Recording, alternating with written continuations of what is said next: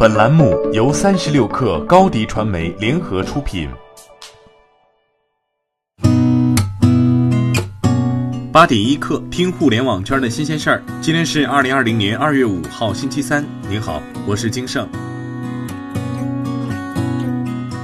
首先来关注肺炎疫情的最新情况。在北京市新型冠状病毒感染的肺炎疫情防控工作新闻发布会上，北京市人社局局长徐熙表示，北京市将加强对生产经营困难企业的指导服务和支持力度，对符合条件的企业按规定给予失业保险费返还。具体标准为：对依法参加失业保险并足额缴纳失业保险费十二个月以上、未裁员或裁员率低于年末城镇登记失业率的企业，返还其上年度实际缴纳失业保险费的百分之五十，引导企业稳定职工就业。日前，考虑到目前旅客日发送量不足两百万人次，春运返程运输中，幺二三零六将考虑推出隔号售票，实现旅客分隔而坐。此前，幺二三零六已推出多项新举措，包括首次在全国范围内免收退票费、延长退票时限至三月二十五号、购票人需提供手机号码等。浙江吉利控股集团昨天发布消息称，吉利决定将由吉利汽车先期投入三点七亿元人民币，启动具备病毒防范功能的全方位健康汽车的研发工作。对此，吉利集团内部人士表示，目前项目处于初始启动阶段，具体时间表有待确认。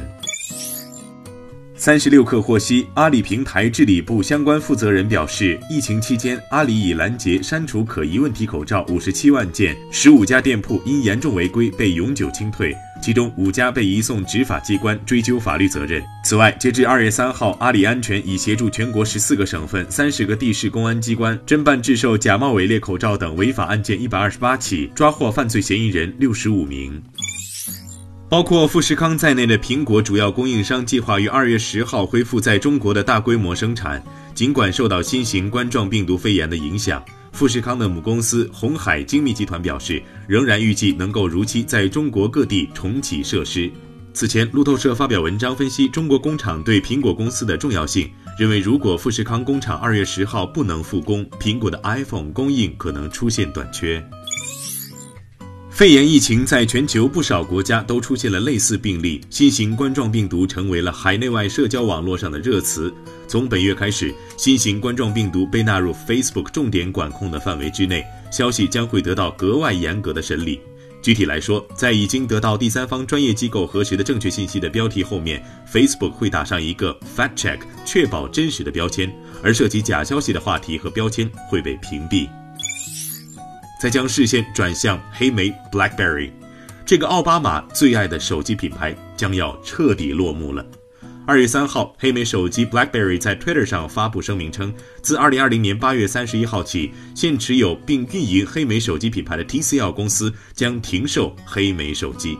，TCL 仍将为现有黑莓手机用户提供技术支持服务和保修服务，截止日期截至二零二二年八月三十一号。十多年前，黑莓手机一度占据美国市场百分之四十八的份额，但 iPhone 和 Android 手机的强势崛起，不断蚕食着属于诺基亚、摩托罗拉、黑莓这些功能机霸主的江山。到了二零一五年前后，黑莓已经开始为一年几百万销量的目标而苦苦挣扎。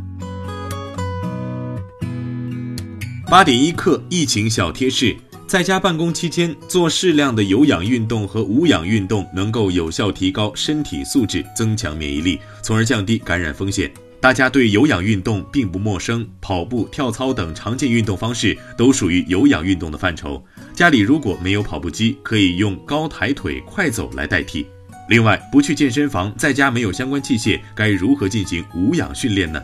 徒手深蹲、徒手弓步蹲、俯卧撑、平板支撑等，都是在家即可进行的无氧运动训练。有氧结合无氧，运动效果会更好。好，今天咱们就先聊到这儿。编辑彦东，我是金盛，八点一刻，咱们明天见。